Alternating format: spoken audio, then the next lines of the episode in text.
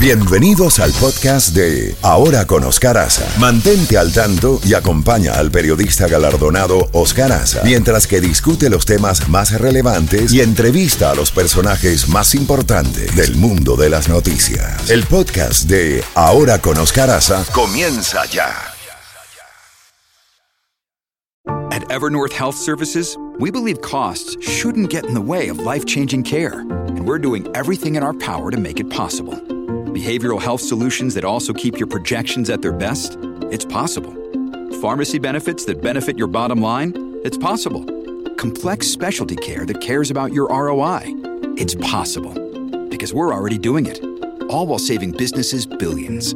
That's Wonder made possible. Learn more at evernorth.com/wonder. Doctor Wilson, eh, bueno, espero que, que nos escuchemos mejor. Eh, nos estaba explicando sobre el tema de Ucrania. Adelante, por favor. Exacto. No, lo que le mencionaba es que por un lado la ayuda norteamericana indudablemente es extraordinariamente relevante, sobre todo considerando eh, la necesidad ucraniana no solo de mantener a su ejército en combate, sino que también a mantener a su Estado funcionando. Los rusos han atacado fuertemente la grilla eléctrica, también eh, todo lo que es el funcionamiento general del Estado en todos sus servicios. Por lo tanto, el apoyo económico es fundamental cuando se combina también con el apoyo militar para mantener eh, al ejército ucraniano en el campo de batalla.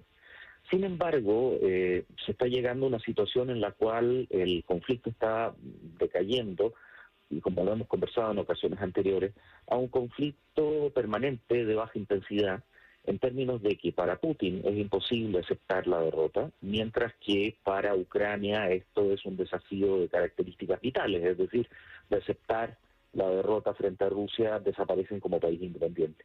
En una situación así vamos a ver un progresivo decay, un progresivo, eh, digamos, eh, retorno a un estatus muy parecido al que existe entre las dos Coreas en el paralelo 38. Ahora, a esto se le agrega además dos factores de complicación particularmente severos. Por un lado, Vladimir Putin tiene que enfrentar elecciones el próximo año 2024.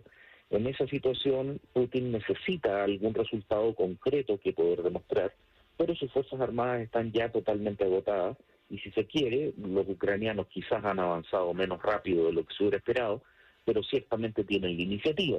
Por lo tanto, ahí surge un problema político importante que se conecta con la progresiva dinámica ucraniana de ir aislando la península de Crimea, eh, atacando los buques de la escuadra del Mar Negro, etcétera, en su base en Sebastopol, generando un problema eh, estratégico relevante. Y el segundo problema, digamos, eh, bastante más severo, es la eh, activación de actores europeos que tradicionalmente habían sido mucho más lentos y escépticos en su incorporación eh, a favor de Ucrania, eh, como es el caso alemán bajo la Cancillería de Olaf Scholz. el hecho, el anuncio del gigante de la defensa alemán Rheinmetall de que va a tomar a su control una serie de plantas de manufactura de tanques y artillería en Ucrania, para adaptarlos a la producción de material de su propio diseño, como eh, carros de infantería Lynx, etcétera, muestra un compromiso europeo que hace permanente eh, el apoyo y la relación estratégica con, eh, con Ucrania, generando de esa manera una frontera tectónica entre Estados Unidos, perdón, entre Rusia y Europa.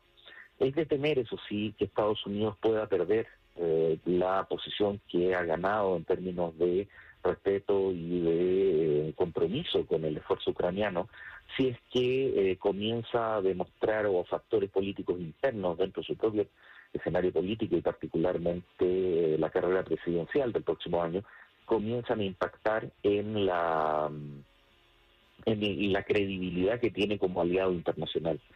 y eso pudiese ser manejado, digamos, ser operado, digamos, por adversarios que actúan de manera quizás no con los mejores intereses en relación a Estados Unidos.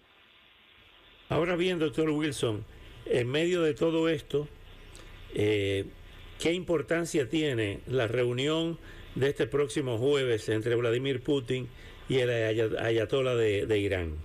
¿Qué papel juega Irán en todo este esquema?